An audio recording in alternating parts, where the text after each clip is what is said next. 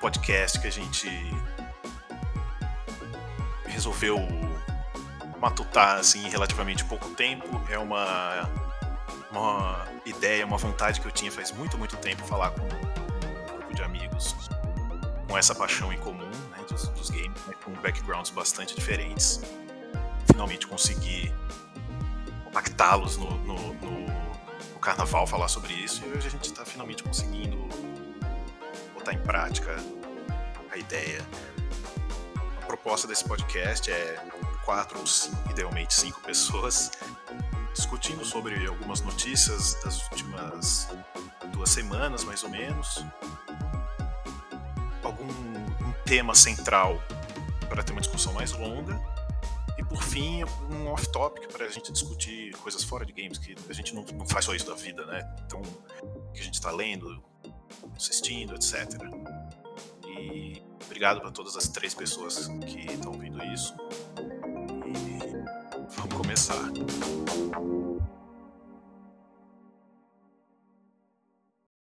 Para começar, queria apresentar meus estimados colegas, amigos de infância ou adolescência, no caso do Pita, porque ele, é, ele, ele é um senhor. Temos o Bruno Pitarello. Falou aí, Pita. Eu. O Rafael Brant e o Theo Wei, diretamente de, da Suécia.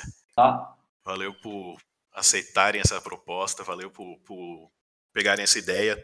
Acredito que a quarentena facilita esse tipo de, de, de conteúdo para ser criado, né?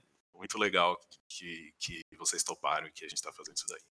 German. Certo, a primeira notícia que a gente vai discutir essa semana é muito boa, barra muito besta. É sensacional. Direto do site Kotaku.com, ótimo site que eu sinceramente, não sei se vai durar ainda muito, porque cheio envolvido em umas tretas organizacionais. Parece que o grupo que comprou o site é todo um bando de filho da puta. A proposta de plataforma de advertising deles é zoada, mas enfim. Vamos lá. A história do Zack Wiesen. Handheld Doom lets you manually crank the chain gun. Basicamente, tem um, um portátilzinho chamado Playdate, que foi anunciado em maio de 2019, de uma empresa chamada Panic, que é uma empresa tradicional para fazer aplicativos de Mac. Eles fazem os aplicativos de Mac bem fodas desde, desde tipo, meados da década de 90. E começaram a, a trabalhar com distribuição, com publishing de, de, jogos uns poucos anos atrás. Eu não estou conseguindo lembrar de cabeça quais, assim, alguns exemplos, mas são tipo um Team 17 da vida. Algumas, algumas coisas mais indie, diferentonas, assim, mais artísticas. Né? E eles anunciaram a criação de um portátil super diferentezinho, um trequinho quadrado amarelo de plástico com dois botõezinhos A e B, um direcional, uma, uma tela preto e branco sem backlight, mas com uma puta resolução alta e do lado direito dele uma, uma manivela. Então, muito doido, né? Que a proposta de, de entregar isso na mão de, de developer estranho e ver o que, que, que, que sai, né? É, dá pra fazer um jogo, um jogo de pesca com isso. É, ah, é, chama Playdate o negócio. Eles fizeram em parceria com uma empresa sueca que chama Teenage Engineering. Que eles são muito, muito fodas no ramo de sintetizadores artesanais de música. Um negócio parece um videogame que faz uns sons assim incríveis. Já fiz entrevista nessa empresa. Você jura? que da hora. É, e tava lendo aqui sobre, sobre o device na, na Wikipedia e a lista de coisas que tá falando que vai sair em algum momento de 2020, 150 dólares. Então é um negócio meio de boutique, como tudo da. Como é que chama? Da, da Teenage Engineering. Mas estava vendo. Existe, tá na mão da galera e estão tão, tão produzindo o jogo. Meio que não tem tipo um dev kit. Os caras da Panic saíram entregando na mão da galera e falando: ó, oh, toma aí, vê o que, você consegue fazer, fazer, ver uma ideia besta, alguma coisa assim. Então, por uhum. exemplo, tem jogo saindo do Keita Takahashi, que é o cara que criou aquele. É, Katamari Damashi, que é um puta jogo estranho que você controla um, um carinha, um príncipe cósmico, sei lá o que, pequenininho, que vai enrolando uma bola coisas grudadas do mundo. Então você começa com uma bolinha pequena no jardim, você vai empurrando assim, Hum. vai grudando, igual um besouro rola bosta.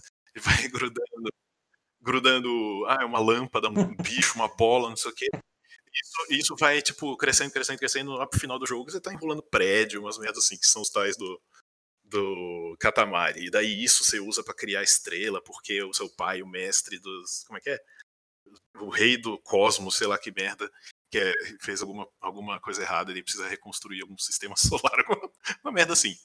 Daí o Keita Takahashi tá fazendo um jogo Muito que meio que você controla o fluxo de tempo com a, a manivela. Então tem uma, uns um gifzinho, sei lá, de uns 5, 6 segundos dele mexendo assim.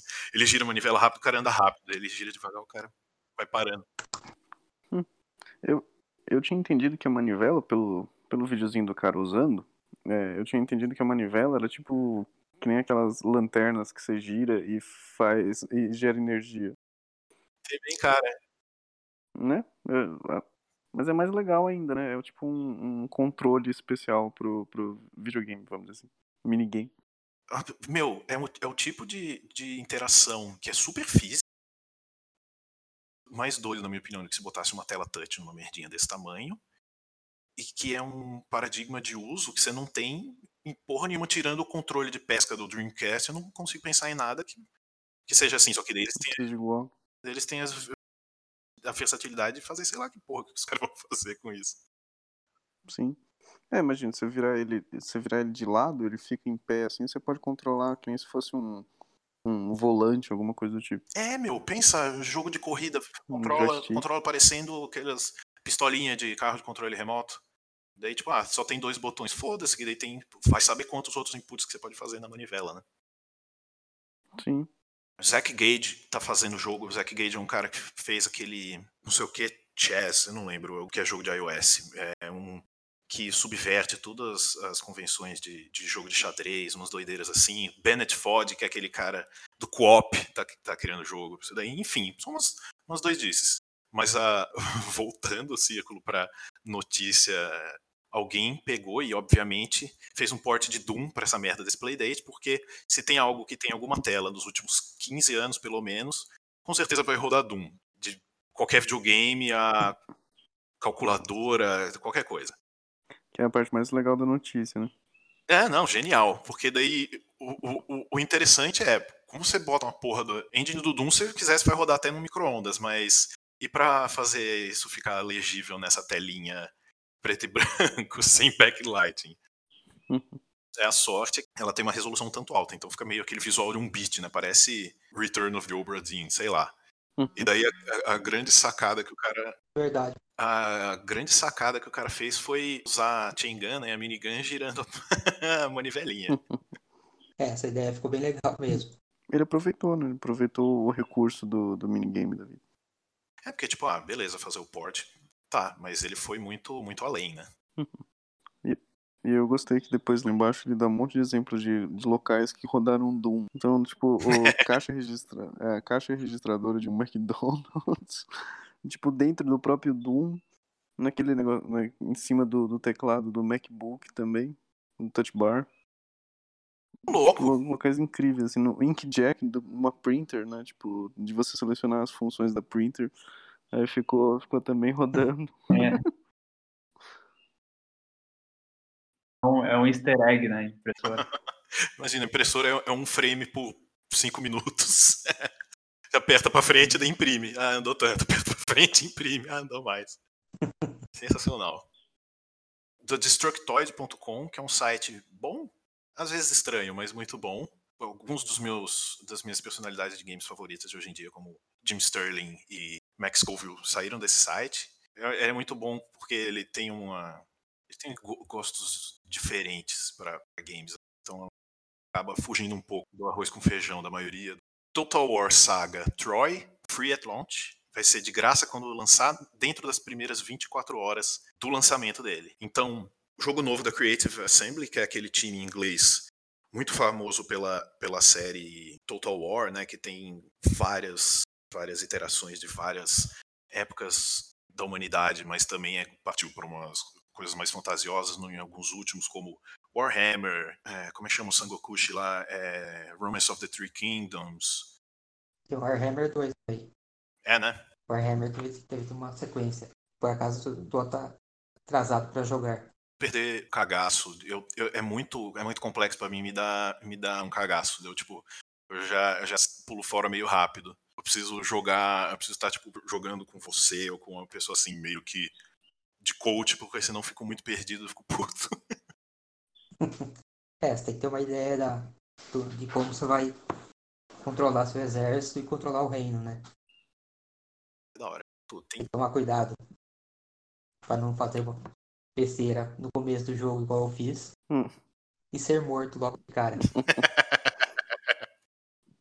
é foda, tem que flanquear, fazer os negócios lá de, de tipo, É, cada, cada unidade anula uma outra unidade, você tem que saber essas coisas. que eu já me fodo. Tinha, tinha uma versão que era de, de guerra, vamos dizer assim, japonesa, de samurai, essas coisas, não tinha? Tem. Foi- Total War Shogun. Exato, foi acho que o primeiro de todos, inclusive da série, foi foi o Shogun. É. Ah, Então, eu, eu lembro de ver em revistas, essas coisas na época. Eu queria jogar, mas nunca joguei. É, então, pois você, pelo menos esse de, de Troy, voltando para a notícia, vai ser um lançamento exclusivo da Epic Game Store. Tem muita gente reclamando que não tá na Steam, mas francamente foda. Porque, ai, não é mais um, mais um instalador que, que tá no PC. Beleza, não tem Hum. tanta, tanta feature quanto o Steam, mas um pouco de competitividade no mercado é bom, É, né? então, E Sempre bom. fora que eles dão mais melhores, como é que fala, melhores condições pro, pro, pro desenvolvedor. Em vez de pegarem 30% do, do lucro dos jogos, eles pegam 12%. É melhor mesmo. Bota isqueiro na bunda da Steam. mesmo, 30% a Steam pega? É, mano, 70-30, igual Ah. o Google Play, Apple App Store, essas coisas todas. Nossa senhora, bastante. hein? É muito.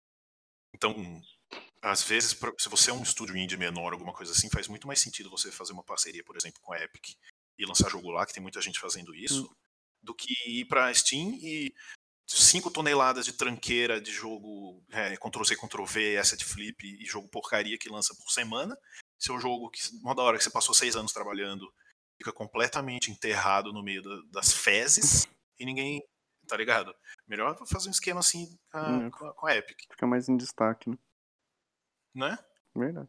Para os usuários é, é ótimo, porque, por exemplo, Troy, um, um Total War novo, vai lançar dia 13 de agosto, agora de 2020, e nas primeiras 24 horas vai ser completamente de graça, no lançamento. Isso é coisa que, tipo, Game Pass faz, e olha lá. Né? Nem assim é. Não é exatamente de graça mesmo. É, a única coisa é que esse Total War, por ser da, da versão saga, ele não é tão completo quanto os Total Wars comuns. Ah, jura? Então talvez seja mais fácil de, de começar a jogar por ele. Ah, que ótimo. Então é esse mesmo que eu vou. esse vai, vamos aí, Brantinho. É? Agora que a gente aprende a jogar essa porra. É difícil esse jogo. Pelo amor de Deus, Eu velho. lembro de, de ver as notícias e tal, né, na época que lançou os primeiros, né? Que nem o Shogun que Uhum. vocês falam. Era, era difícil, não era fácil, não. Mas era legal, porque tinha umas animaçõezinhas bacanas na época, né? Ah, pra época era totalmente revolucionário o É. negócio, uns, uns mapas daquele tamanho, uma complexidade assim, era muito, muito da hora. É legal de, de, É, o de, de de assistir, né? unidades também. É um número absurdo de unidades. né? Chegou a, instalar, Brant? Se eu cheguei o quê? Lá Não, no não seu nunca joguei. computador? nunca consegui jogar. A gente testa a qualquer hora. É de, é de 2000, 2001, É. eu tô vendo aqui na... É, o Shogun é de 2000, Shogun. parece. Jogo antigo. Porque eu, eu, era fã do Age of Empires, né? E realmente uma das coisas que eu mais odiava no Age of Empires é que chegava uma hora que você não conseguia mais fazer unidades. Eu queria fazer um mega exército Ah, eu adorava. É. Tava lá todo bonitinho fazendo o meu bagulho, mandando os caras plantar batata, de repente já chegava o exército cheio de elefante, espingarda, mira laser, me fudia, eu não sabia nem de onde que vinha. Lembrando que o Age of Empires tem uma versão, tem um remake dele em alta resolução, É, então, eu- com animações melhores. então. Nossa, eu adorava Empires. Ficava seis horas construindo o meu pequeno império, e aí acontecia que nem tu falou do nada.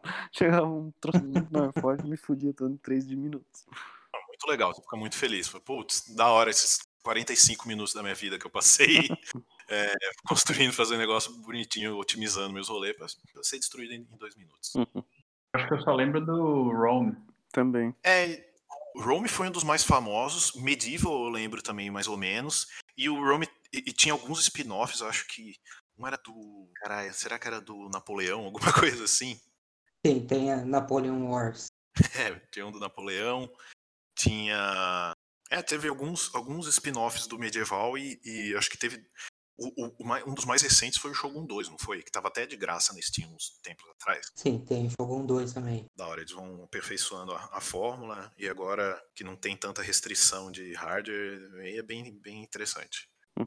Tem um, um documentário no YouTube de um canal que chama No Clip, que é legal pra caralho, do Daniel Dwyer, um cara irlandês, ex-Games, GameSpot, que é falando basicamente da história da, da Creative Assembly, onde eles estão, tipo, como eles estão hoje em dia, porque ah, teve uma história lá do CEO ter saído meio tretado e não sei o que, que a SEGA em determinado momento comprou né, o estúdio. Antes de fazer o Total War, que é o primeiro trabalho que eles autoral deles que eles queriam fazer faz tempo e tudo mais, eles trabalhavam em jogo de esporte da SEGA. Então, por exemplo, o primeiro Fi- FIFA Soccer de Mega Drive, um monte de jogo de NFL, essas coisas, eram tudo eles que, que faziam. Eu não fazia a menor ideia. Pelo menos o port para PC ou alguma, das, alguma coisa assim. Vamos falar do Diablo 4 então. O vídeo, apesar de não estar de uma boa qualidade, mostra que pelo menos o visual tá mais parecido com o 2 do que com o 3. Sim. O que pra mim é uma boa, uma boa notícia. Muito mais dark, né? Sim, é. Visual mais, mais assustador do que bonitinho. Acho que um pouco do, do visual do Diablo 3 é, é, é um pouco reacionário aos Torchlight da vida. É, pode ser também. Agora, o vídeo, o vídeo eu achei da hora. Tipo, em termos de jogabilidade, parece ser mais do mesmo, isso é ótimo pra Diablo. É um gameplay, né? É, um gameplay de uns 20 minutos, mais ou menos, que que foi postado no Game Guru, ggmania.com. É, e mostra um pouco do gameplay do, do Bárbaro. Verdade. Agora, porra, parece estar rodando num. tá assistindo na tela de um. daquelas smart geladeira, mano. Vai tomar no cu, mas enfim. Muito bom. É, a qualidade, a qualidade não ficou muito boa, não. Mas imagina ele rodando em 4K no computador, vai ficar bem bonito. É, porque a iluminação, por exemplo, tá extraordinária. Sim. Tem modo de jogo online, tá escrito, né? É, o 3 já era assim. Ah, Path of Exile é assim também, que é um Ah, é concorrente do Diablo. Mas ah, atualmente, né, vários jogos são assim.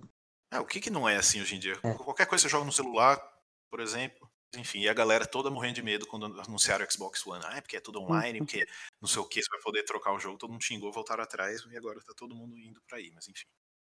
Eu gost... Uma coisa que eu gostei dessa Diablo 4, do que eu vi, é a interface. Tá bem, bem mais minimalista.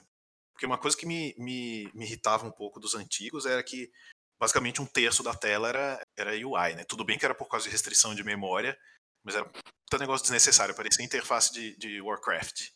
É, bem parecido mesmo.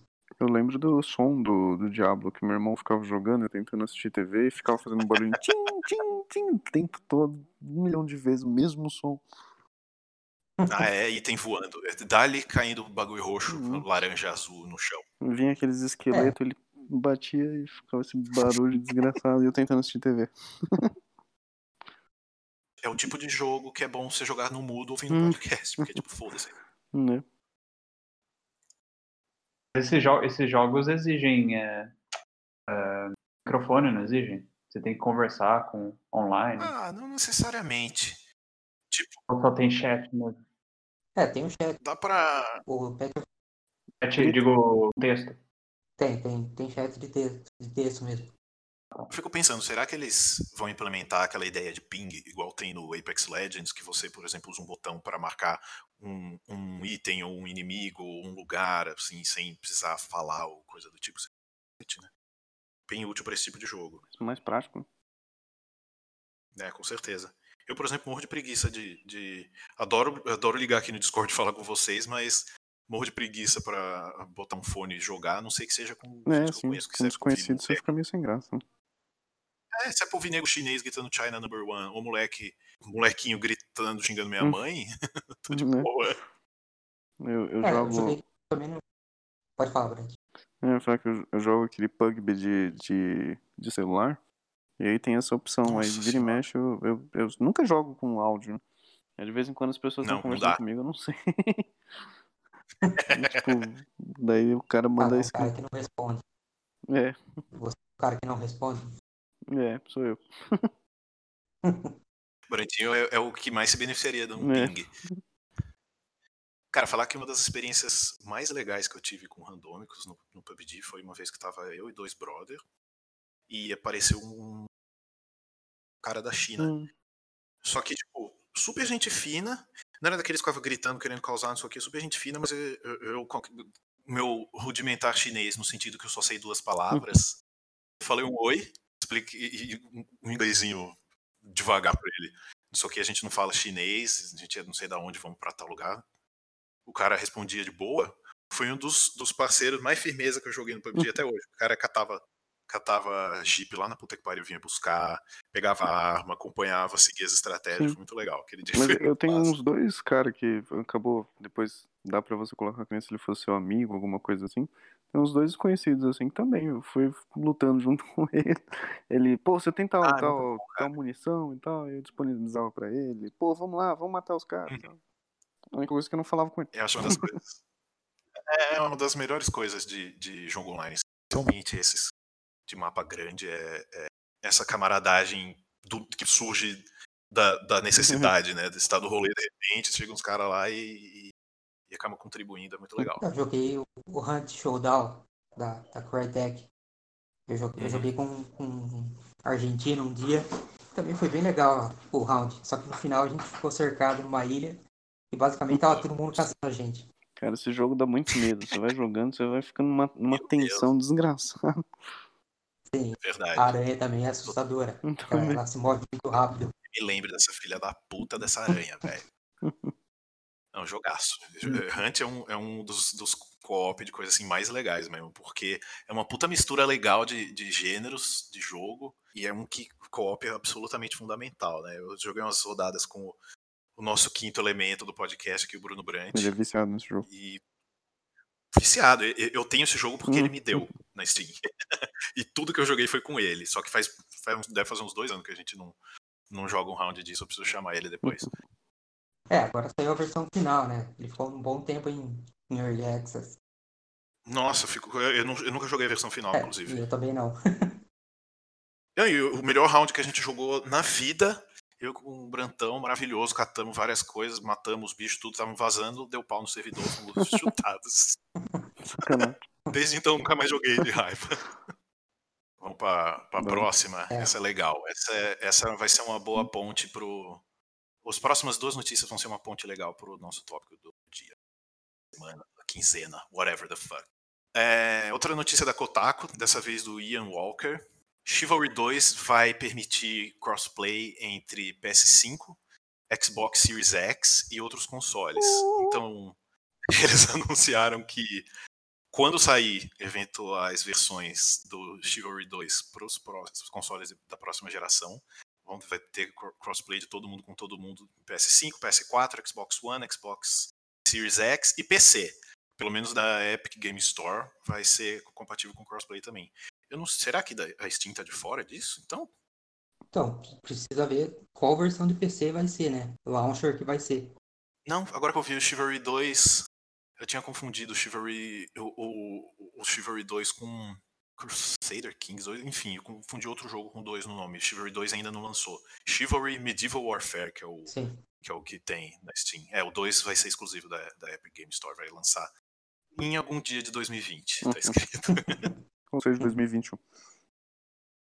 É, exatamente, dia, 30, dia, dia- no caso, dia 31 de fevereiro de, de 2020, né? Sei lá.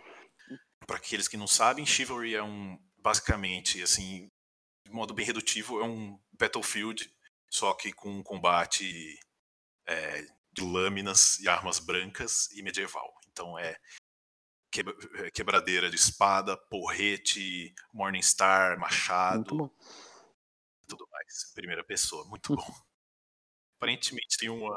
Deve ser bem sangrento. Nossa senhora.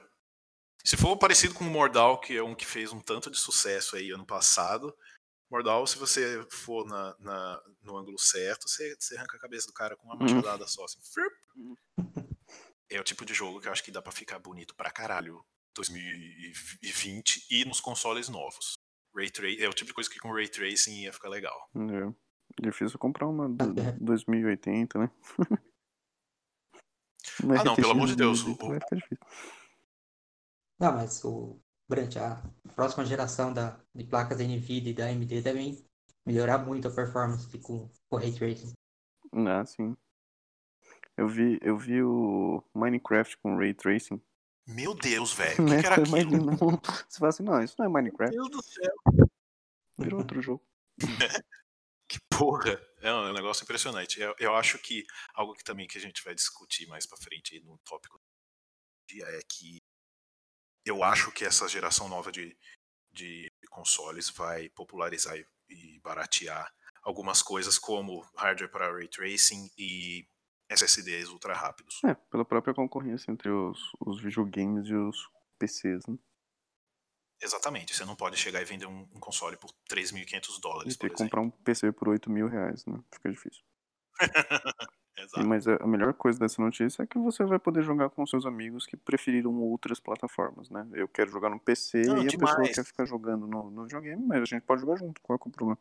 Exatamente, porque hoje em dia você fica pensando, pra que que eu, ah, eu prefiro jogar tal plataforma, meu amigo prefere jogar na outra, mas a gente curte a mesma porra de jogo.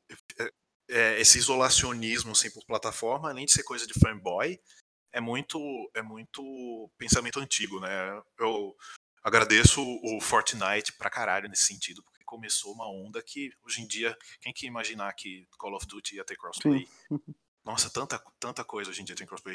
Destiny vai ter, tem crossplay, tantas outras Porque coisas. tem, tem gente que É gosta muito- de uma plataforma. Eu gosto de PC, por exemplo. Eu Nunca tive um videogame, porque eu tô acostumado, na verdade, Uhum. é porque eu tô acostumado a jogar no, no teclado e mouse, e eu gosto de jogo de simulação, de, de simulador que tem o manche, então não dá pra jogar, mas não é por isso que eu não quero jogar com meus amigos que tem, sei lá, GTA online. Exatamente. Adorei que você já jogou uma ideia do seu background, Uhum. essa mesma ideia dos, dos backgrounds variados aqui. Eu, eu já sou o cara pirado, tipo, joguei muito em, em PC, mas eu piro mesmo nos, nos consoles, jogo muita coisa antiga, muita, muita coisa estranha, os jogos já estranhos, coisas assim. É, meu, é, é, uma, é um paradigma novo aí, muito recente. Eu acho que essa, essa geração que tá para começar, quem não, quem não entrar nessa vai ser o párea da, da, da Hum. coisa, vai ser feito de trouxa, o- vai ser e o- xingado. E o Pita é o cara dos PCs, né? Que o último videogame dele deve ter sido no Mega Drive. Se é que. Não usou que ele teve um, ele teve um PS4 uma época É, que eu lembro. Olha! Louco, Juro. traiu o movimento. Two hours later. Aí, voltei. Né, Pita? Aí, Pita, eu tava falando boa. que você é o jogador exclusivo de PCs.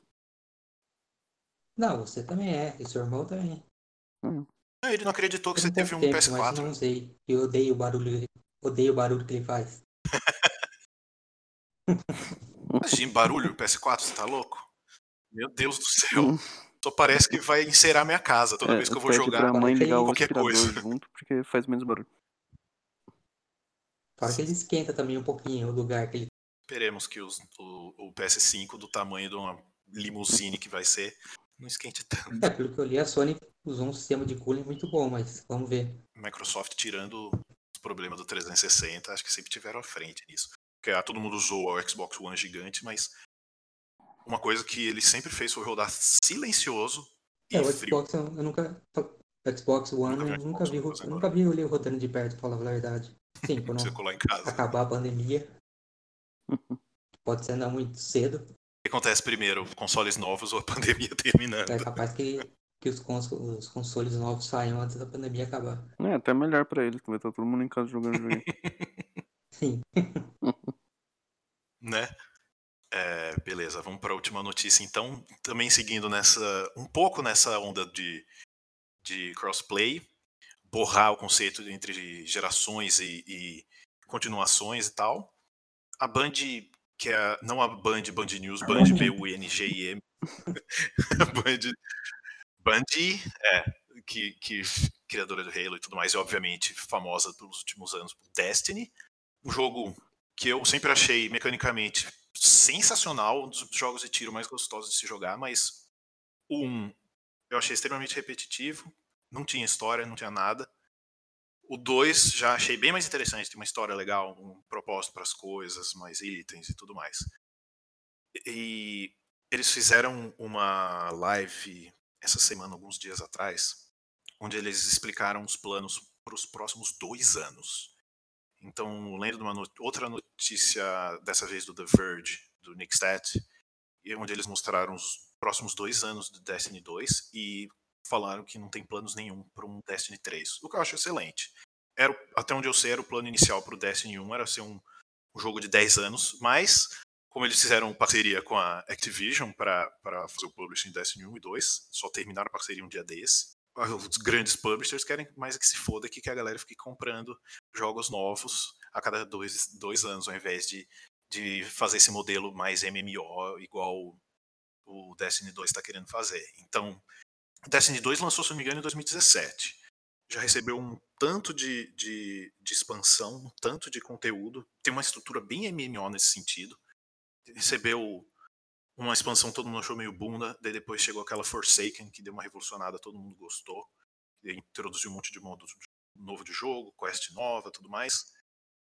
A última Shadow Keep, eu acho que chama, também os modos de jogo novo, rotacionando mais item e uma, uma mudança de approach do, do Destiny que eu gostei, do 1 pro, pro, do, do 1, até muito relativamente recente, é que eles pararam de botar uma pilha de tipo, eu tenho que jogar essa merda todo dia, três horas por dia, senão eu não vou conseguir progredir, não vou conseguir pegar o item que eu quero, blá blá blá. Tipo, porra, trabalhar eu já trabalho recebendo dinheiro, eu não vou dar dinheiro pros caras para ficar fazendo um segundo trabalho que é grind no, no jogo deles. Então, parece que agora o jeito que são estruturadas as atividades está um pouco mais sussa nesse sentido, não fica puxando tanto para necessidade de você ter que logar todo dia, fazendo isso aqui. Você pode de vez em quando entra meia horinha, joga duas, três missões, valeu, sai fora e, e logo outro dia.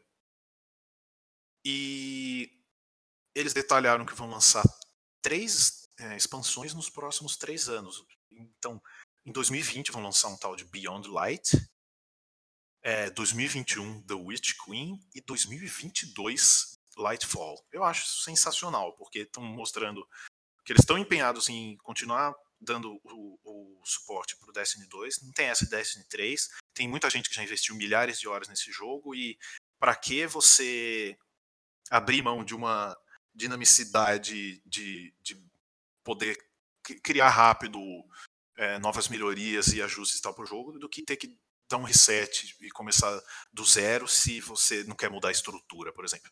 Ah, se não fosse pela Activision, eu duvido que existisse Destiny 2. Eu acho que a gente ainda estaria no Destiny e seria uma plataforma que estaria rolando até hoje. Eu particularmente acho. Ou estaria terminando agora, porque Destiny lançou, é, 2014, estaria eu acho que ainda estaria bem bem bem firme aí no é, nunca joguei, nunca joguei Destiny. É, é online também? É, ele, é, ele, é, ele foi um dos primeiros que popularizou esse negócio de misturar hum. FPS com MMO. Então ele é. Ele. Tipo, ele é um jogo de tiro. Puta que pariu, excelente. A, a, jogabilidade dele, na minha opinião, é a melhor que tem de, de, jogo de tiro. Junto com Doom. Só que a estrutura de, de, de missões e tudo mais é bastante MMO. Então você tem um, um. Você tem um hubzinho onde você vai é, pegar missão, comprar item, ver, ver coisa, atividades da semana, raid, blá blá blá.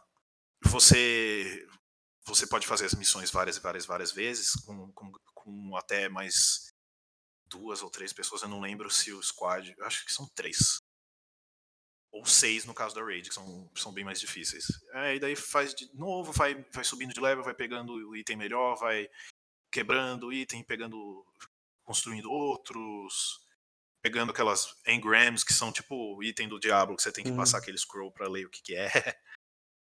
Coisas assim. Então fica nesse ciclo. Então tem os caras que jogam. Que...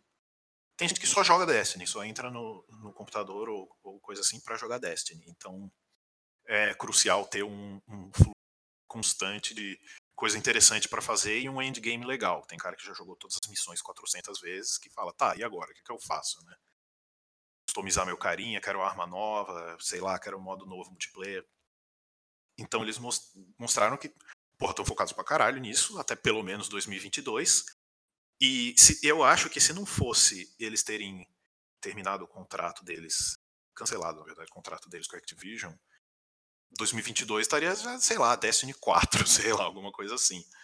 Eu acho que deve ter sido justamente pela diferença de, de ideias de, de formato do, do, do, jogo que deve ter levado essa cisão aí. Não sei, que agora eles são independentes, né? Então vão levar a ideia deles para continuar carregando o, o, jogo nas costas, nos méritos dele mesmo. Então eu acho bem interessante. O Destiny 2 tem bem mais rico de história. No caso, tem história, que o Destiny 1 não tinha porra nenhuma de história. Já tem umas duas, três expansões. Parece que tem um, uma história por trás da coisa toda bem legal. E daí vão colocando mais coisa. Beyond Light vai voltar algumas referências do Destiny 1. Cenários do Destiny 1, umas coisas assim. É uma boa para quem tá jogando mesmo, saber que vai ter suporte até pelo menos 2022, né? Você sabe que o jogo não parou. Exatamente. Com certeza. E, e, e ele é. Ele tem tipo ciclo semanal de, do, de um carinha lá, Zur, que vende item exótico que aparece na torre lá uma vez por semana. Tem umas comunidades muito da hora em cima disso. É, é bem legal. Uma notícia relacionada a essa, mas que foi um anúncio que foi feito. Acho que também nesse stream, é que não só vão sair versões de Destiny 2 para PlayStation 5 e Xbox Series X, como vão ser upgrades grátis para quem tem os, quem tem o jogo nas, nos consoles atuais. Então, quem tem no PS4 vai, vai ter de graça no PS5, no meu caso, por exemplo. Quem tem pro Xbox One vai receber do Xbox Series X. Até onde eu entendi, crossplay de todo mundo com todo mundo. Vai rodar 4K 60 FPS, lindo. É, um 4K 60 FPS vai ficar ótimo. Meu Deus, vai ficar animal. Vamos ver, vai ser bem, bem interessante. Hum. Ah, não parece que tem cross save, não tem crossplay. Você pode mudar mudar seu save de plataforma para plataforma. É isso também é interessante. E aquilo, né? O, o Destiny 1 acho que nem tinha para PC, só o 2 que saiu e um tempo depois, né? Você joga bastante computador, Então, não jogo muito, primeiro porque eu não tô com muito tempo, e segundo que o meu computador tá muito velho. Qual que ano que você meu computador é de 2014. E aí não é de jogo, sabe? É um notebook normal, vamos dizer assim. Mas dá pra jogar alguma coisa. Eu precisava dar uma atualizada. Eu não, eu não tenho um computador de torre desde 2007. É, mas... É, que agora você comprou um videogame, né? Também não tenho muito tempo e. É, então... E agora tá meio. tá clima de férias aqui, é verão. E aí eu não, ah, não fico muito empolgado. Em casa. Sim, sim. É que, é que assim, pra eu comprar um computador, que é o que eu gosto mais de jogar, do que de videogame, é, pra comprar um bom computador, mesmo que seja, eu tava vendo que notebook gamer e, e, e CPU dá praticamente na mesma em torno de preço. É um pouco mais caro o notebook, mas valeria a pena por não ser um trambolho gigante. Mas custa você né? comprar um é. bom mesmo, você fala assim, ó, tô comprando um atual mesmo, né? Não comprar um muito antigo. Custa 8 conto, pelo amor de Deus. Aí não... Os 8 conto. É assim, você vai gastar. Você vai... Não é nem pelo. Assim, é que você vai gastar e você vai falar, meu, vou gastar 8 mil pra você de vez em quando entrar e ficar 40 minutos jogando um jogo. É, dá dor no coração, não sei. Dá dor no coração mesmo. Esse PC que eu montei aqui foi no final de 2017, eu acho. Sim. Foi 5 pau na época, eu acho que eu paguei caro, que foi na época que hum. tava os bagulhos de mineração de Bitcoin, é, memória é e placa de vídeo hum. tava caro pra caralho. Hoje em dia eu, eu fico pensando, se eu tentar montar a mesma máquina hoje em dia, acho que vai ser mais caro. né, então. Porra, velho, tá foda. Mas eu acho que esperando, tipo, é. ano que vem, Brantinho, dar uma estabilizada, nas coisas todas. É, é talvez, eu, eu começo a ficar na dúvida, de repente, ah, compra um videogame, joga um videogame, para de frescura.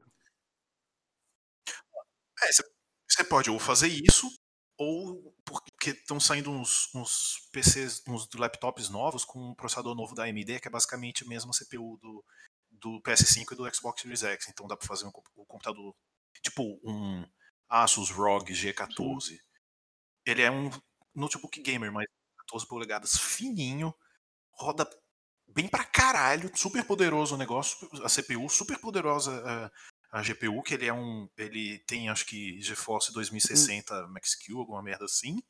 Pequenininho, usa pouquinho de energia, bagulho muito foda. Então, ou você espera os, os notes com dessa geração nova da AMD, ou você pega console mesmo. O Pita mesmo hum. parece que vai tacar o foda-se e, e pegar um, um Series X ao invés de gastar grana no PC, porque gastar, É, grana, gastar grana vai ser mais barato pegar um, um, um console, e se for tentar pegar um PC É. equivalente, vai ser caro pra caralho. Já é agora, Porque, já era antes, ainda mais agora com, né, porque eu, isso que tá eu acontecendo não na tenho televisão, então, mais. por exemplo, teria que comprar uma televisão também.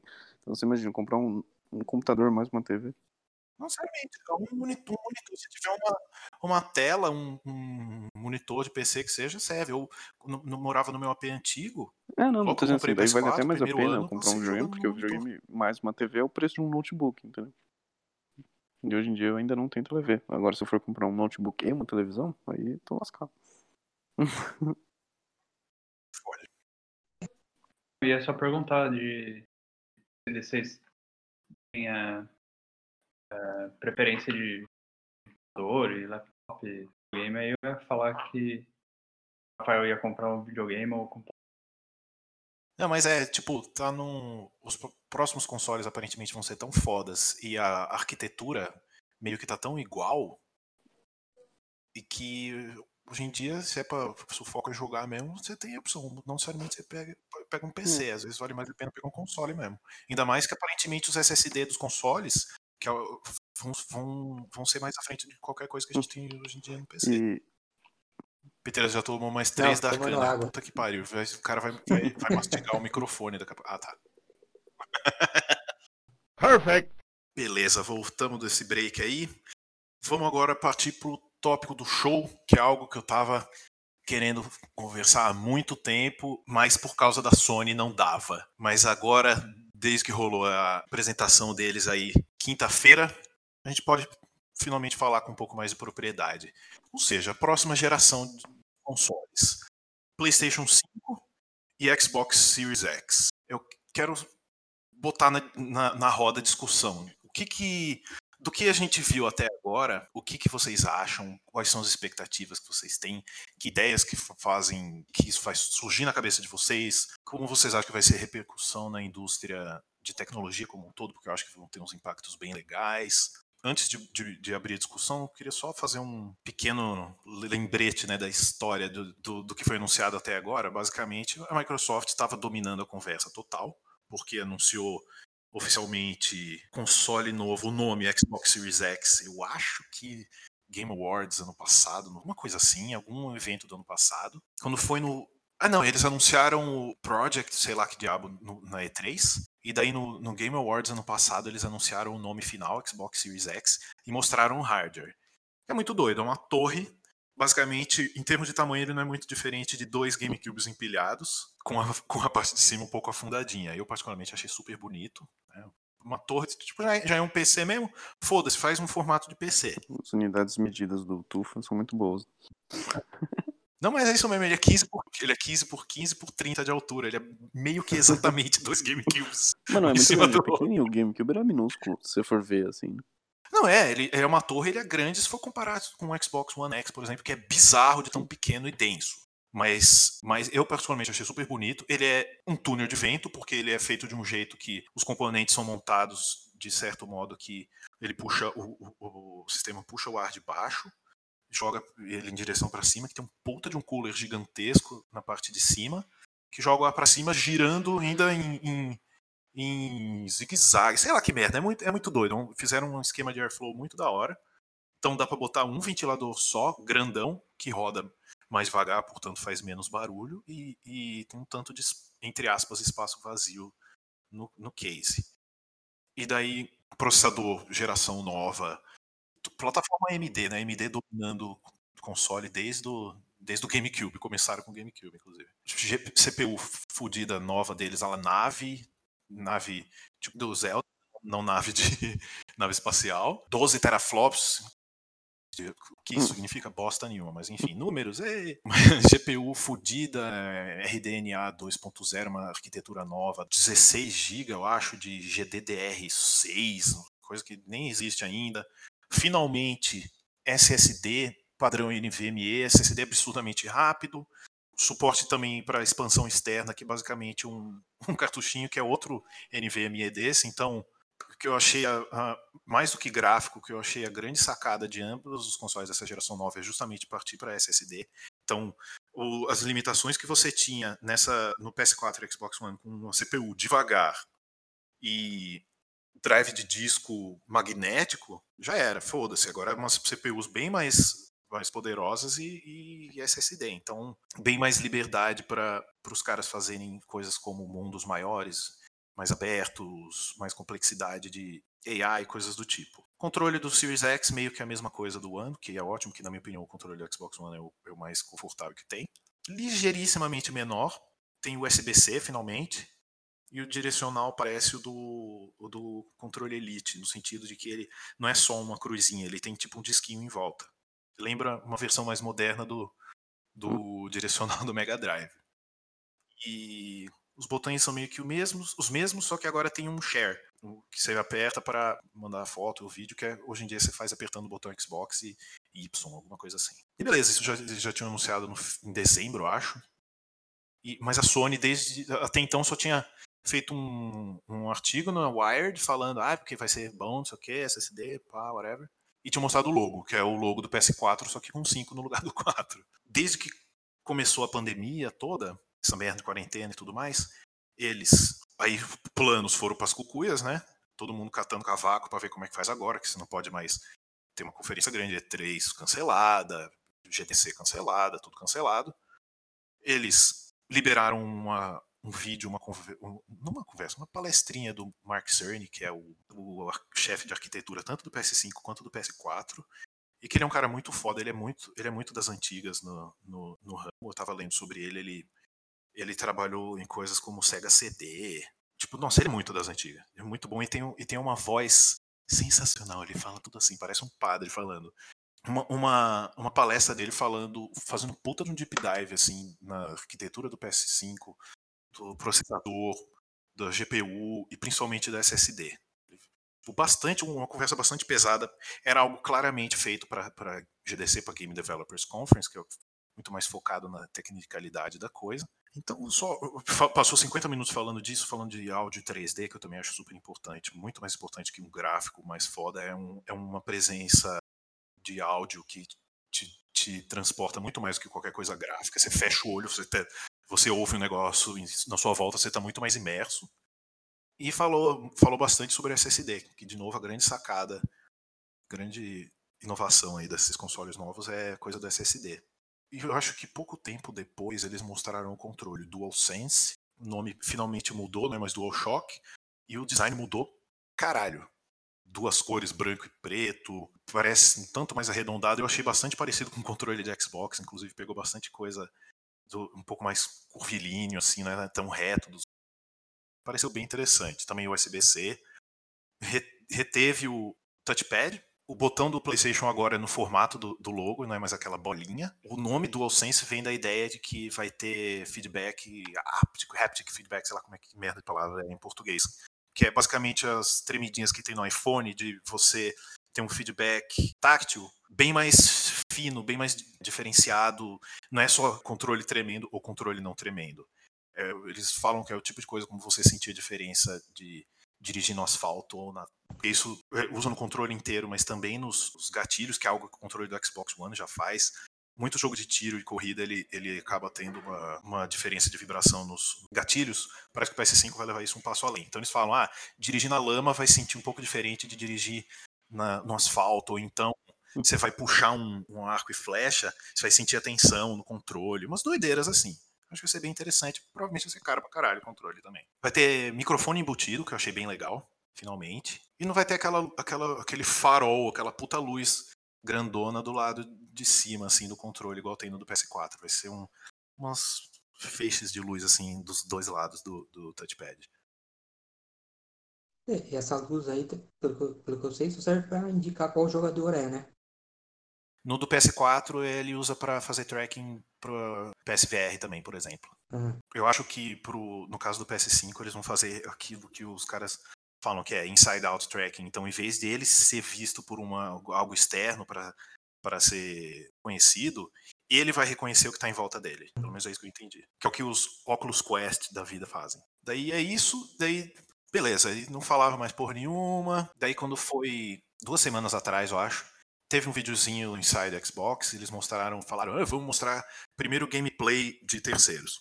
Mostraram um monte de trailer, porra nenhuma de gameplay, foi um tanto decepcionante. Apesar de alguns jogos legais que mostraram, mas de gameplay mesmo tinha porra. No entanto, a Microsoft ela planeja fazer vídeos mensais até o lançamento do console, mostrando coisas diferentes. Agora em, em junho é para rolar um só de first party, então os jogos dos, dos estúdios da Microsoft são vários que eles compraram um monte de estúdio nos últimos anos, Double Fine, Obsidian, InXile, um monte. Vamos ver se mostram um pouco de, para começar um pouco de gameplay de fato, mas também exclusivos interessantes. Né? É, a Microsoft ia anunciar o Flight Simulator novo, né? É. Xbox. Falaram que existe. E falaram que vai ser para PC e Xbox One, mas não, não sabe quando. E certeza. E, bem, sendo o jogo de Xbox One, vai rodar no Series X. Vai, imagino também. Ou ter aquele, aquele free upgrade, alguma coisa assim, com certeza. Que eles. Enfim, mais pra frente eu vou, eu vou comentar o um negócio. Quando foi quinta-feira, a Sony lançou um vídeo. Future of Gaming, eu acho. Normalmente se chama State of Play, mas esse foi focado no PS5 mais ou menos uma hora mostrando é, jogos, a maioria exclusivos, mostrando um tanto de gameplay, finalmente, e por fim, chocando todo mundo no finzinho do, do vídeo, mostrando o console em si e os acessórios. Outra enorme surpresa também é que o console vai ter duas versões, vai ter o PlayStation 5 com o drive de Blu-ray 4K e um PlayStation 5 Digital Edition sem drive de disco mostraram os acessórios, o carregador de controle, que é muito legal. Que eu tenho um aqui de, de, de, PlayStation 4, que só saiu no Japão por algum motivo. Da Sony mesmo, bagulho pequenininho que você bota assim os dois, os dois DualShock para carregar e, larga lá. Vai ser exatamente isso pro, pro PS5.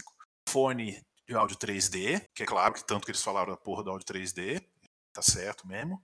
Uma câmera 3D também, porque tem duas lentes, então imagino. Não falaram porra nenhuma de PSVR, mas a câmera vai ter. E, sinceramente, a estética toda do PS5 me lembra muito a do PSVR.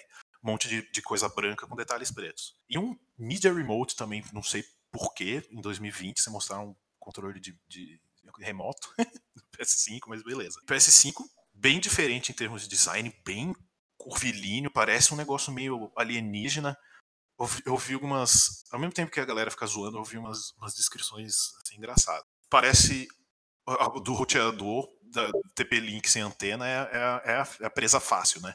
É o que todo mundo fala. Mas me, me lembrou muito esses BMW i8 e 3, esses elétricos da, da BMW. Lembrou também. Ele lembra bem o Astrobot, os robozinhos de um app que tem para a câmera do, do PS4 e um jogo de VR também, que os robozinhos têm bem essa, essa carinha dele. Alguém falou que parece coisa de clipe da Janet Jackson de 1999, ou coisa assim, meio retrofuturista. Eu acho que parece design do SpaceX. Total, velho, total. E é engraçado, porque vai totalmente ao contrário de, por exemplo, um Tesla Cybertruck, né? É. E ele tem, ele tem des, é, detalhes em azul também, que é da cor original do, do É, então, azul, azul é, é LED. Então, quando você ligá-lo, ele vai ficar com aquela luzinha azul nele inteiro, assim, mó da hora.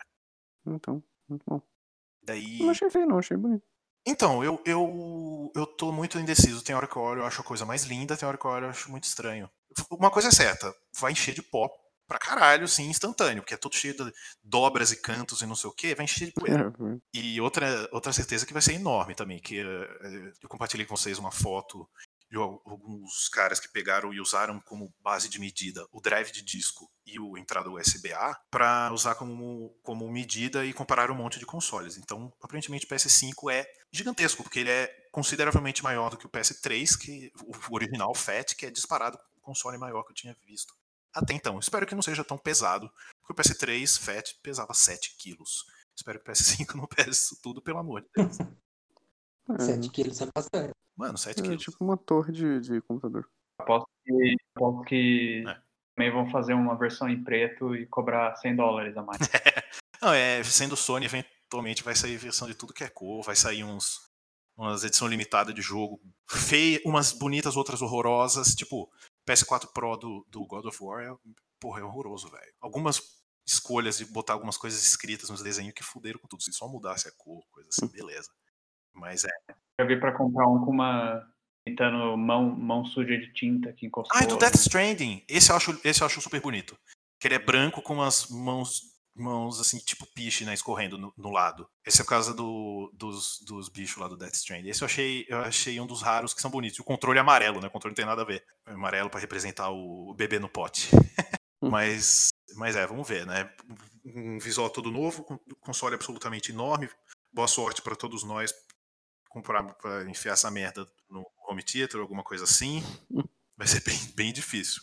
E é isso. Em, em, suma, o que mostraram é isso. Daí eu queria saber de vocês o que vocês acham de cada um, o que, que se vocês tiverem alguma ideia do, do que, que, isso pode trazer para o resto da indústria, porque eu tenho, eu tenho bastante coisa para falar sobre isso, eu acho. E não, há muito tempo que uma mudança de geração não me deixava tão empolgado. Por causa de, de coisas bestas, não de tipo, ah, gráfico melhor, foda-se. Mas por, por coisas mais fundamentais, assim, que eu acho mais legais. Vou deixar o. É, eu quero ver jogos de terror com, com fone de ouvido DLC. Vão ficar excelentes. Não, Resident Evil 8 vai ser tenso, bro. vai ser difícil de jogar. Quero saber de cada um de vocês aí o que, que, que vocês acharam do design, qual vocês acharam mais interessante, conhecendo assim, sabendo o que, que vocês curtem, ou se, se vocês estariam compelidos a pegar um ou outro, ou foda-se, PC, Master Race. É, o problema só da, essa nova geração vai continuar tendo os exclusivos, né? E a, e a Sony normalmente leva vantagem nisso, né? E pelo jeito vai continuar levando. Concordo. Parece que estão talvez flexibilizando um pouco mais no sentido de é, PS5, sei lá, e PC. Tem alguns dos que most... alguns dos jogos que mostraram em É, eu vi que você para PC também. É, tipo PS4, PS5 e PC, umas coisas assim. Já a Microsoft tem, a, tem aquela outra pegada, né? Tem o é, Xbox Live Game Pass LK Ultimate, que você pode pegar jogo em qualquer. ou Xbox ou no PC mesmo, a plataforma seria a mesma e tudo mais. Eu acho que o Xbox chegou na vantagem, né? Porque o design deles sempre foi um só, né? É só uma é. caixa quadrada assim. A, Play, né, a Sony sempre tentou fazer um PlayStation com um design diferente mesmo, que é o que eles conseguiram fazer. Se bem que você lembra do primeiro Xbox, né? Que era literalmente uma caixa gigantesca com um X, assim, cravado. É, então, e os outros também não mudou muito, né? Basicamente é um quadrado. Ah, não, até que o 360 era bastante diferente. Não, o 360 é quase um PS5, né? É. Nossa, é verdade, tem muita gente comparando. E, e, a Sony abandonou o pretinho básico deles e colocou um pouco de cor na, nas coisas. Adoro. Como alguém que. Tudo que de móvel e, e eletrônico aqui em casa, eu, eu gosto de pegar branco e às vezes preto. Então, tipo, meu, meu PS4 é do, do primeirão turbina, que dava para trocar a tampinha do HD. Daí eu achei uma branca, importei. Japão me fudi, porque paguei alfândega com uma bosta num pedaço de plástico, mas ficou da hora. Ficou bonitinho. Com controle preto e branco também. Então, sou super a favor dessa, dessas mudanças de cor, assim. E eu acho que o tamanho do PS5 não é tão grande assim, não. Se você comparar com o tamanho do controle, ele é um pouquinho maior do que o Xbox. É, eu achei. Não é tão maior, não. É, não. Nossa, aquele. Mano. É, isso, isso, é tudo rumor, né? Ninguém ah, sabe. Sim, não, não, mas dá pra. Usando. Porque tamanho de drive de disco é sempre o mesmo. E USB também. Então, usando aquilo como referência, os caras conseguiram, conseguiram fazer as medidas certinho, entendeu? Vamos... E eles vão abandonar os anteriores? Não, porque Aí também outra diferença fundamental entre os dois. A Microsoft falou: foda-se geração, vamos fazer igual o PC mesmo. Forward compatibility, backward compatibility, controle do Xbox One vai funcionar no Series X, controle do Series X vai funcionar no Xbox One, jogo de um vai funcionar no outro, jogo de Series X vai funcionar no Xbox One por, dependendo do jogo por motivos óbvios, mas de resto, hum. tudo da família toda. E uma coisa que eu achei incrível do Series X, incrível mesmo, é que a, a Microsoft é louca. Do, do, no meio da geração de agora, eles falaram: ah, tá, nossos, nossos engenheiros são fodas, conseguimos fazer é, retrocompatibilidade de jogo dos, da maioria dos jogos 360 ou com disco ou com download. Foram lançando isso por anos e anos e anos, toda semana. Tem jogo, e muito jogo do primeiro Xbox. Então, na verdade, você, hoje em dia você consegue jogar jogo de Xbox, Xbox 360, Xbox One, no One, e você pode, por exemplo, fazer uma rede para jogar Halo 1 de Xbox, do primeiro Xbox, ligando um Xbox One X, um Xbox 360 e um Xbox primeirão na mesma rede. Uns, uns bagulhos assim, muito doido. E o Series X vai levar isso adiante, então o Series X vai rodar todos os jogos do Series X e, todos os, e, e tudo que o Xbox One rodava. Então vai rodar basicamente as quatro gerações de Xbox. É, das melhores notícias, eu acho. Eu também, achei absolutamente genial. É, então, porque senão quem comprou um agora há pouco vai estar. Quem comprou um agora, mesmo quem comprou um Xbox One agora, tá, tá de boa, porque muitos dos jogos, pelo menos chuto eu que no primeiro ano do Series X, que sair para um vai sair para o outro. E tem, Hum. vai ter umas uma, features doidas, Smart Delivery, que você compra uma versão só do jogo, mas daí, sei lá, comprei Cyberpunk no, no One, daí depois eu comprei um Xbox Series X. Você vai ligar, vai estar lá na sua, na sua biblioteca, mas quando você entrar no jogo vai ser a versão de Series X, então vai ter todas as melhorias que isso acarreta, e Ray Tracing, o cacete A4. O que eu achei legal que eles mantiveram o- a parte física, né, de, de CD, né, que na verdade é um Blu-ray. né? É, Porque meu, eu achei que ia ser tudo online já, né? Eles iam ab- abandonar, mas é legal, porque daí você, é gostoso você ir comprar na loja e tal, né? Escolher. é, Não aqui no Brasil que você sabe que você vai pagar 150 conto, mas em locais onde seja barato, 150 tá barato. saudade de quando era 150. 50 o quê? 50 reais. Antes fosse, mano. Hoje em dia, ainda mais agora na pandemia, tem jogo de Switch que você acha 400 contos. Você Uhum. acredita nisso? Não, met- meteram a faca, assim, tacaram mas é legal, porque eu achei que ia ser tudo online, né? Então, mas ao mesmo tempo, quem quiser fazer isso tem, tem to- total opção. Achei doido também no PS5, já de início, da opção de falar, "Ah, eu só quero comprar, eu só quero fazer download, foda-se. E compra o PS5 É, sem porque, disco. porque tem, né, hoje em dia.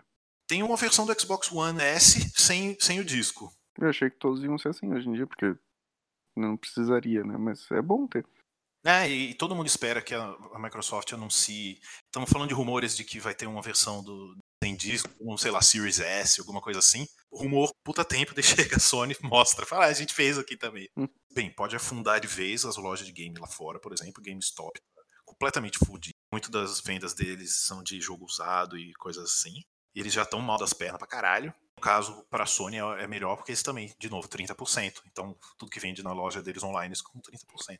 E, e achava, eu achava que o fraco dessa GameStop era que metade da loja era brinquedinho, bonequinho do Yoshi.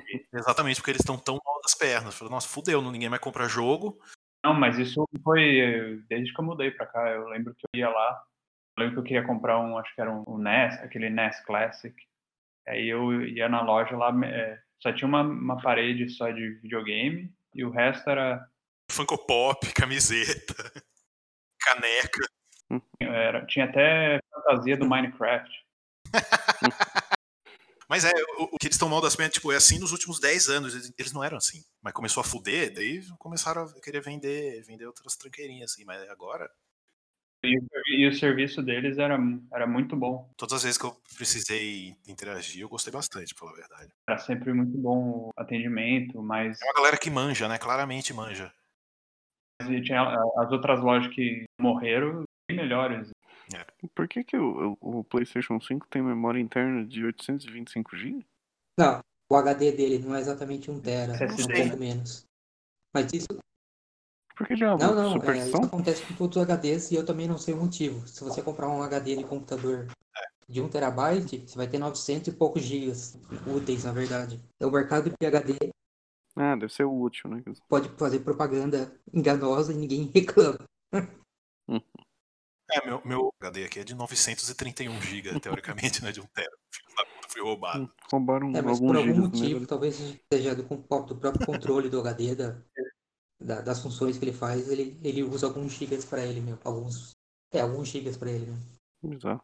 É, meu, que bom que vocês tocaram no assunto do SSD, porque eu acho que não só a grande inovação dessa geração é SSD, é a adoção finalmente de SSD across the board, no sentido de que, ah, você vai poder botar qualquer drive M2 S5, não necessariamente. Vai ter que, vai ter que partir de alguns critérios e tal, para você instalar jogo, mesmo que seja em disco e tal, você tem que botar, instalar necessariamente no SSD para ele rodar direito. Se- Senão, para manter aquele nível de performance que o, o- que o sistema O espera. Tim Sweeney, o chefão lá da Epic, falou inclusive, né, que eles tiveram que reescrever a, a Unreal Engine 5 porque, o- porque o HD era muito rápido, o HD da, do PlayStation 5. Então eles têm que pre- preparar a, a engine, preparar ela para conseguir rodar na velocidade do PS5. É, e, e eu acho tão foda também essa questão toda, porque foi algo que o Mark Cerny explicou muito nessa palestrinha dele na Teórica GDC. Ele ficou falando muito tempo de SSD. Porque, tipo, eles fizeram um negócio todo customizado. Eles usam memória lá, que eles compram, mas a controladora, que é a parte do. que seria o componente que pega e. Eu acho que o Theo pode explicar isso melhor, mas. que lida com as instruções do, do negócio do HD e acaba traduzindo pedaços de informação de uma parte para outra do sistema, sei lá. Hoje em dia, é fi- quem cria isso daí é uma meia dúzia de empresa e que estão totalmente satisfeitos com o status quo, porque foda-se para eles querer fazer uma controladora mais rápida, porque a jogo beneficia com isso. Os caras estão nem aí. Daí a Sony falou: ah, tá bom, foda-se, vamos fazer a nossa solução própria. Eles fizeram, e vai ter um, um acesso, um negócio absurdamente rápido, vai permitir coisas muito doidas, por exemplo, aquele jogo do Ratchet Clank que mostraram na apresentação, o último aí, Ratchet Clank Rift Com as Apart. mudanças de universo que vai ter que carregar de coisa. Exatamente. Eu acho que a grande showcase desse desse SSD novo, assim, maior coisa que você vê que é impossível de fazer no PS4 é justamente essa mudança de universo completamente assim instantânea. Eu achei um negócio absurdo. É, provavelmente no PS4 ia ter tela de loading a cada universo que você passa. De 5 minutos cada um.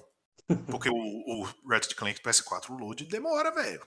E essa versão do PS5 tá bem bonita também. Lindo. E aquele Kina Spirit, sei lá que diabo também. também, meio Meu Zelda Deus. da vida. Deus do céu. É, o, o- parece que esse estúdio que fez esse jogo, ele fez sucesso uns anos atrás, fazendo uma animação baseada no Zelda Majora's Mask. Alguma coisa assim, Uhum. Tá explicado. né?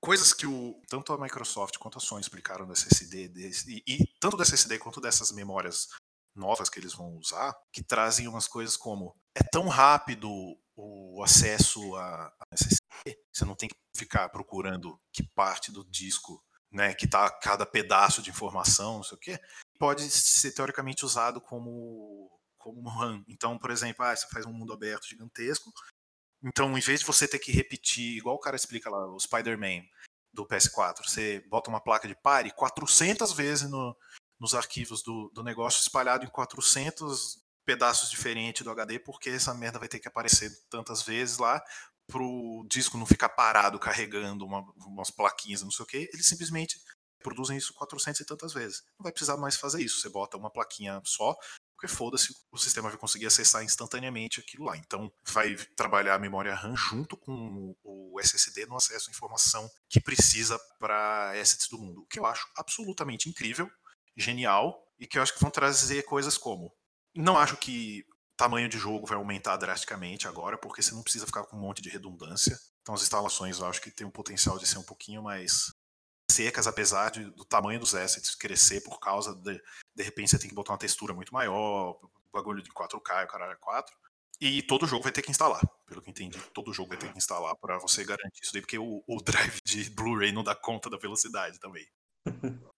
Também o que eu achei muito interessante de ambos esses casos é que que eu acho que isso vai acontecer é que eu acho que vai ter uma repercussão legal na indústria. Eu acho que isso vai levar para frente uma inovação no mercado de PCs. Porque, ah, beleza, você bota umas, umas inovações fodas de SSD nos consoles que, na minha opinião, não vão custar mais do que 500, 550 dólares.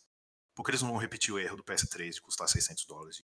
Mas também não acho que vai custar 400 dólares, porque tá muito poderoso. Eles não vão tacar 3.500 dólares numa caixa, entendeu? Então tem sempre esse, esse cabo de guerra de feature e preço. Uma vez eles, eles fazendo isso, vai popularizar e, por consequência, baratear o custo de, de SSD no mercado todo. Então, Vai ajudar a acelerar o processo do, de evolução do- dos SSDs. Exatamente. Não só isso, como eu acho que também vai trazer uma mudança no mindset de quem está desenvolvendo o jogo. Que de repente você não precisa ficar pensando nos fases toda em zigue-zague, não precisa para ficar carregando, fazendo streaming do mundo, não precisa pensar em elevador que demora 30 segundos para carregar os negócios, esses monte de redundância. Eu acho que vai, vai tirar muitas das amarras que, que os desenvolvedores têm hoje em dia e que às vezes nem percebe e acaba trabalhando, se limitando por isso daí, assim, por, porque é o que é, é o que, é o que tá tendo, né? Como diz o outro. Então eu acho que nesse sentido vai ser interessante pra caralho. Eu acho que vai trazer uma mudança bem legal, assim, para o mercado como um todo. Porque a Ryzen 4000 esse- essa CPU já está surgindo aí em laptops novos. Ela, é- ela não é cara e ela é absurdamente poderosa, absurdamente eficiente, usa muito pouca energia. Que ainda, ainda que PC tenha du- dupla função, né? Que você pode usar pra outras coisas além de jogar o jogo. Uhum. Mas é, é, o preço é muito mais caro que um videogame, né? Exato. Então você bota um negócio especializado, mas assim, no, no console, vende alguns milhões. Aí, meu amigo, aí por, por simples força bruta de, de, de supply chain vai baixando o preço da coisa. Uma Hum. coisa que eu quero ver é o pessoal que comprar o, tanto o Xbox quanto o PS5, se eles não vão querer entrar dentro do hardware e mudar lá, fazer uma instalação de Linux ou do Windows e transformar aquilo em vez. É, pode ser. Já pensou? Se bem que o, o Xbox roda Windows, né? Sim. Basicamente. É, é só é destravar a interface full, Sim. né? Seria legal. Não seria nada mal. Mais alguma observação para fazer sobre esse tópico? Ah, o 4K, né? Acho que a resolução finalmente vai se tornar mais popular. Então, finalmente 4K. Finalmente vão focar em, em frame rate também, que eu acho que é até mais importante que gráfico. Agora não vou ficar essa. Tipo, não vou querer fazer, ai, 8K, não sei das quantas, mas eu acho que finalmente agora vão, vão rodar os jogos mais suave, assim, mais eh, com frame rate bem melhor, de 60 a 120. Acho que vai ser al- algo muito mais difundido, que é algo que o PC já faz faz tempo, né? Sim, mas, mas o PC não conseguiu popularizar 4K, né? A resolução de computador ainda, acho que 1080p é muito mais alta do que 4K. Com certeza. É, pelo menos aqui no Brasil, né? Estados Unidos talvez esteja um pouco melhor já com 4K.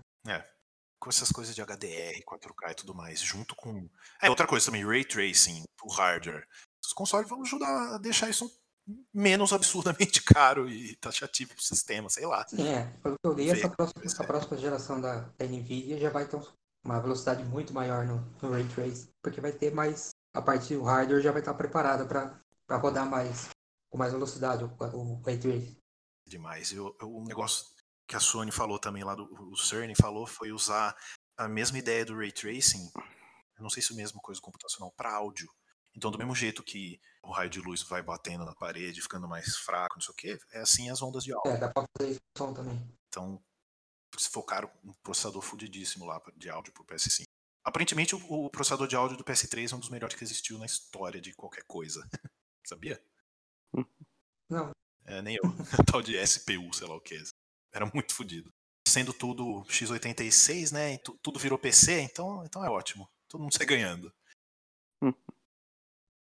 Acho que é isso para falar sobre esse esse tópico aí. Acho bem importante, bem bem gostoso falar de geração nova. Eu adoro. Eu sempre pirei nisso desde moleque. Eu adoro falar das possibilidades e sobre assim. Acho bem legal. Vamos ver. Ainda tem muito o que rolar para mostrarem pra gente preço, data, possível outro Xbox, tem muita coisa ainda para ser mostrada e, e discutida. Então, provavelmente a gente vai retornar esse assunto, mas eu achei assim muito pontual para a gente falar no, no nosso primeiro episódio, assim. Let's go! Para finalizar, então, vamos para uma conversinha off-topic. Quero saber de vocês. O que, que vocês estão lendo, assistindo, ouvindo, etc. O que, que vocês recomendam aí? bem, ultimamente eu ando ouvindo. Eu não tenho jogado muita coisa, mas pretendo jogar o Red Dead Redemption 2. Eu tenho ouvido bastante Herbie Hancock, anos 70 dele. Tô ouvindo todos os álbuns, muito bom. Maravilhoso. Jazz funk, jazz funk meio psicodélico, recomendo pra todo mundo. E é, também não ando lendo muita coisa não, a não ser notícia da TV de computador. E aí, Brant, você? O que, que, que você recomenda em termos de assistir, ouvir, ler? Ah, o que eu assisti recentemente foram os lançamentos da SpaceX. Cara, ô, parece falso o negócio de tão incrível, velho. Porque só, só você só viu um prédio de 20 andares pousando na vertical depois de atin- atingir a velocidade do som. Não, e na hora de sair, tem uns caras com três telas na frente, velho. Então, o, essa, essa semana eles lançaram, ontem, né? Eles lançaram um novo foguete com satélites da, daquele Starlink deles, né? Que é para fazer internet Hum. via satélite. E eles conseguiram fazer um lançamento em, com separação de menos de 10 dias. Então eles estão lançando basicamente um foguete a cada 10 dias. e eles reutilizaram esse, esse último esse último lançamento foi um foguete que já tinha ido duas vezes pro, pro espaço. E eles ainda, eles ainda devem ter capturado o. É é o bico do, do foguete que onde fica o satélite, que depois ele desacopla, né? E aí eles eles estão conseguindo capturar aquilo também com um navio com uma tela gigante. Eles capturam, ele cai de, de paraquedas e capturam para reutilizar também. E economizar mais alguns milhões.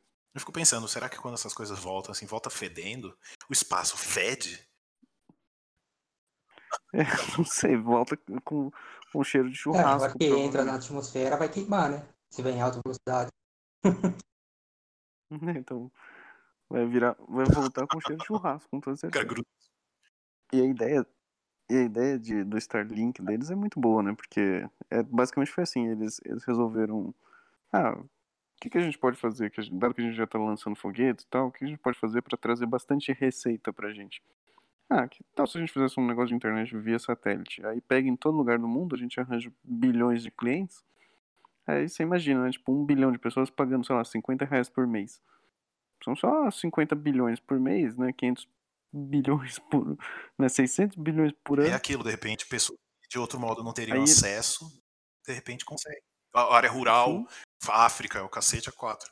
E a ideia é pegar todo esse dinheiro e, e investir nos próprios foguetes para chegar em Marte. É mesmo? É mesmo.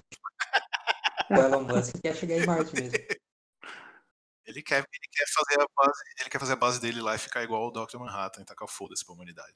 E essa semana a NASA selecionou o módulo lunar, vamos dizer assim, da, da, da, Space, da, da SpaceX para pousar na Lua. Que é basicamente um foguetão que vai pousar na vertical na Lua. É aquele que tem cara de anos 50? É, é, bem parecido. Não é o mesmo, mas é muito parecido. Aquele PlayStation 5? É tipo um PlayStation 5. É.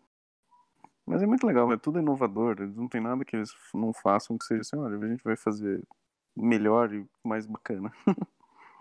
É, e fora que tão, tem uma iminente descoberta fudidíssima aí de, de bateria do negócio da Tesla, que de repente o cara parece que conseguiu fazer uma bateria que roda um milhão de milhas, Sim.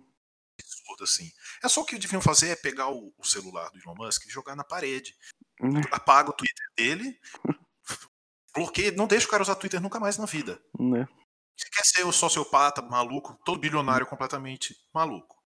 Beleza, só não dá Twitter na mão do cara, velho. Né? Só fala bosta.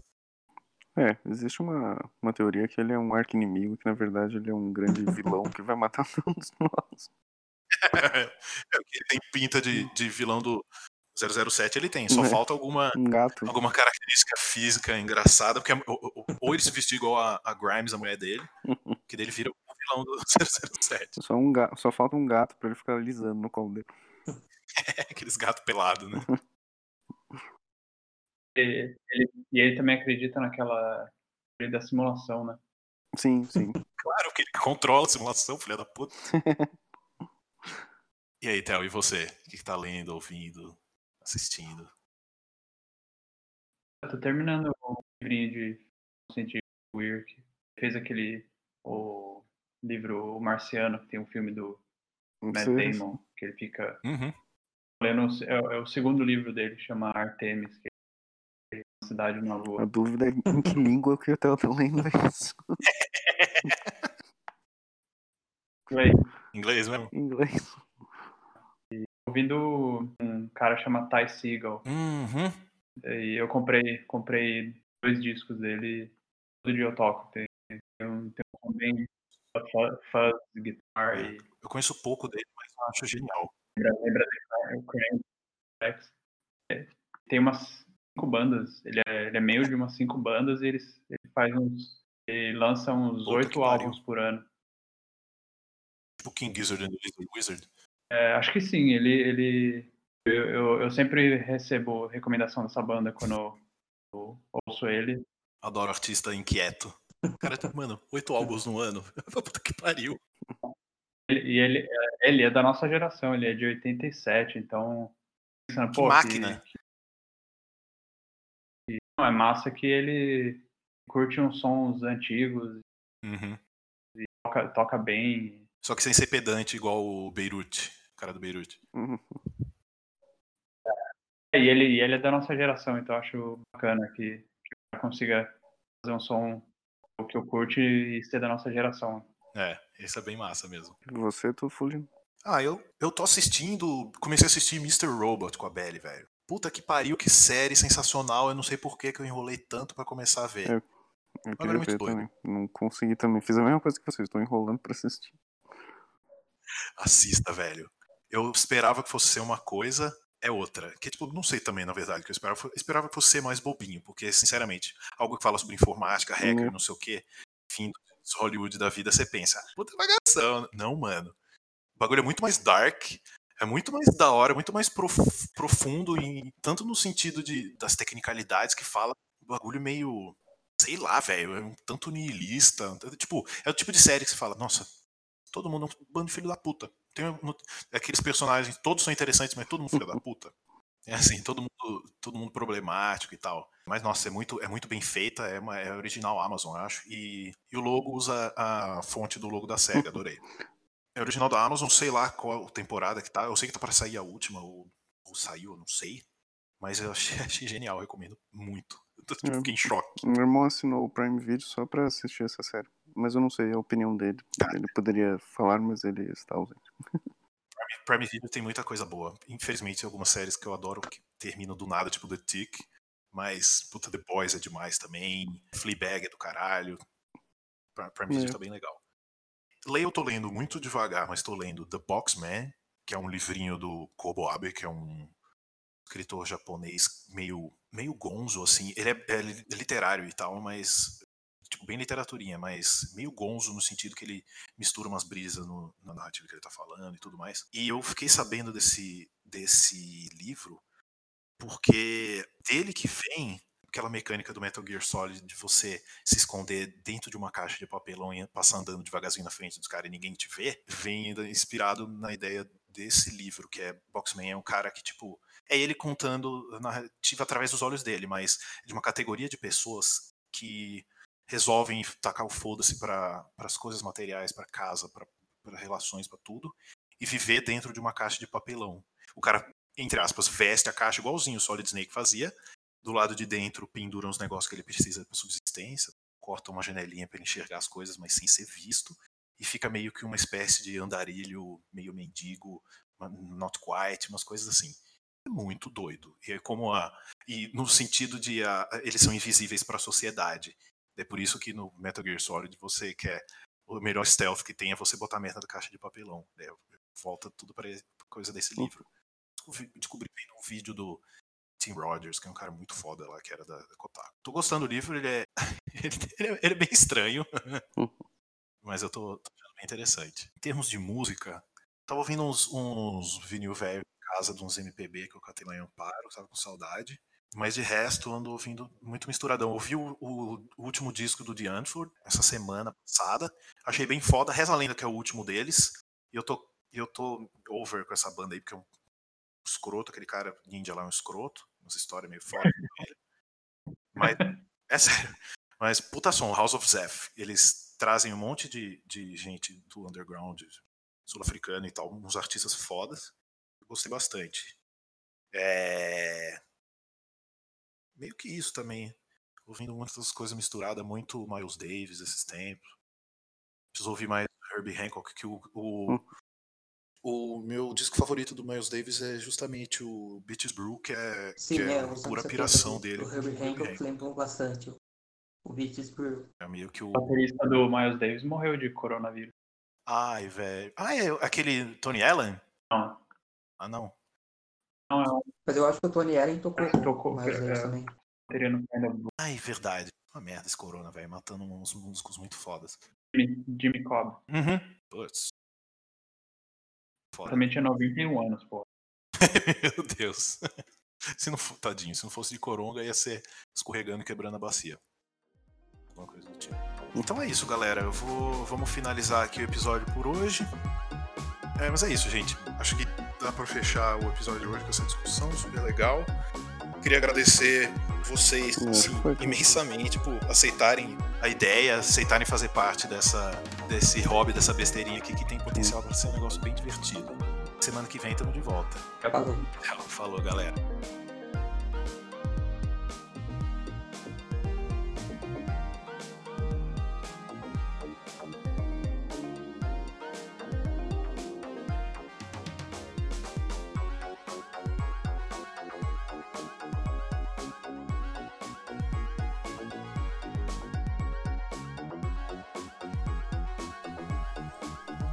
Podcast inteiramente caseiro e independente. Apresentado por Guilherme Saba, Bruno Pitarello, Bruno Brant, Teodoro Way e Rafael Brant. Editado por Guilherme Saba. Música tema por Vitor Almeida.